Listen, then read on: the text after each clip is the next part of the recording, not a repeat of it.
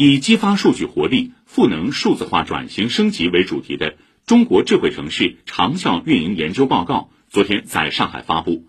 报告指出，上海智慧城市服务总入口随身办市民云是首个注册用户超过千万的互联网加城市服务平台，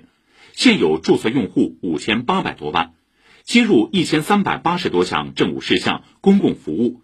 三百七十多张电子证照。探索创新一件事、个人数字名片、长三角无感漫游等服务新模式，以用户为中心，实现好用、管用、受用，切实提升老百姓获得感、幸福感。